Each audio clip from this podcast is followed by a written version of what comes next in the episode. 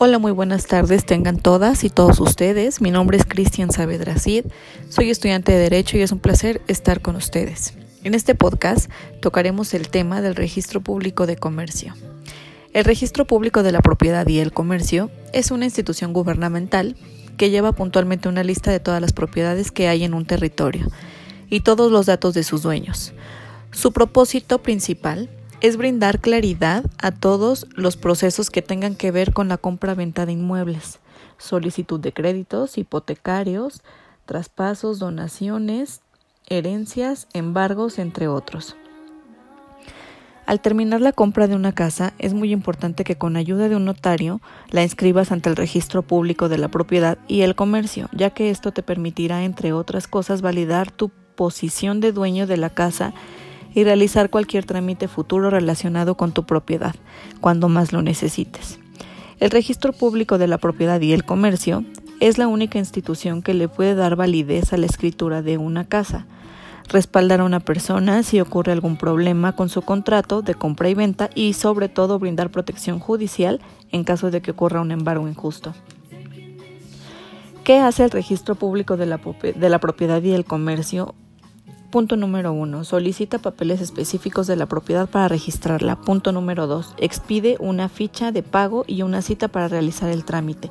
Punto número 3. Asignar un folio a todos los inmuebles inscritos. Y por último, identificar el proceso que está tratando de realizar. Solicita papeles específicos de la propiedad para registrarla. Esta entidad necesita de documentos importantes para registrar un inmueble entre otros papeles se encuentra el contrato de compra-venta, la escritura de una propiedad de la casa certificada y la solicitud para que se dé inicio al trámite. El Registro Público de Comercio, como sus siglas son RPC, tiene por objeto dar publicidad a los actos mercantiles que, conforme a la legislación, lo requiera para surtir efecto contra terceros. De esta manera, brindar certeza jurídica a los comerciantes.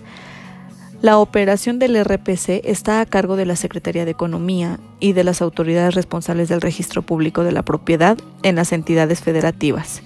El Sistema Integral de Gestión Registral, como sus siglas lo dicen, CIGER, es un programa informativo a través del cual se realiza la captura de almacenamiento, custodia, seguridad, consulta, reproducción, verificación, administración y transmisión de información en el RPC. ¿Dónde se presenta este trámite? El trámite se presenta de manera presencial en la oficina registral del domicilio del comerciante. También se puede realizar de manera electrónica, pero esta vía es únicamente disponible para fedatarios públicos. La finalidad principal del registro es la publicidad de los actos mercantiles de las personas y de los documentos que se relacionan en ellos y que conforme a la legislación deben registrarse para, para surtir efectos contra terceros como el artículo 18, 21 y 27 lo mencionan. En el registro de comercio, la doctrina enseña que el registro de comercio se ha instituido más que en beneficio particular del comerciante en interés de los terceros que con él entablan relaciones de negocios. Consecuencia de esto es que solo se anoten en la matrícula respectiva los datos que en realidad afecten la solvencia del comerciante y no así lo que limita en el conjunto de sus derechos y obligaciones, respecto del cual no interesa al público. En el artículo 21, fracción décima del Código de Comercio se establece que en la hoja de inscripción de cada comerciante se anotarán las escrituras totales, las capitulaciones matrimoniales y los títulos que acrediten los parafernales de la mujer del comerciante, así como la escritura sobre separación de interés entre los coyudantes y en general los documentos que contengan algún cambio o modificación relativa a los objetos expresados. Este precepto, siguiente al derecho francés y la legislación española, se abstienen de aludir en la enumeración que contiene la sociedad conyugal o al matrimonio celebrando bajo tal el régimen. Ahora bien, si la sociedad, si la sociedad coadyuval no es susceptible, la inscripción en el registro especial de comercio no es que se gobierne por las normas del derecho civil, pues por las mismas reglas se rige también el matrimonio celebrando bajo el régimen de separación de bienes, haya o no capitulaciones de matrimonios.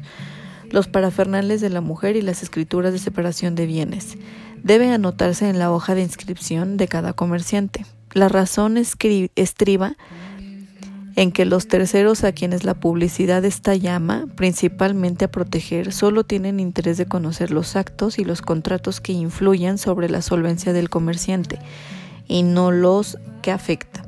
Desde el punto de vista de las relaciones mercantiles, el conjunto de derechos y obligaciones, así como la garantía general de las personas que le abran el crédito al comerciante y contratan con él, no vienen influidas ni modificadas en ningún modo por la existencia de la sociedad legal, supuesto que los bienes que forman el fondo de la misma quedan obligados sin restricción a uno queriéndolo la mujer por los actos mercantiles de su consorte.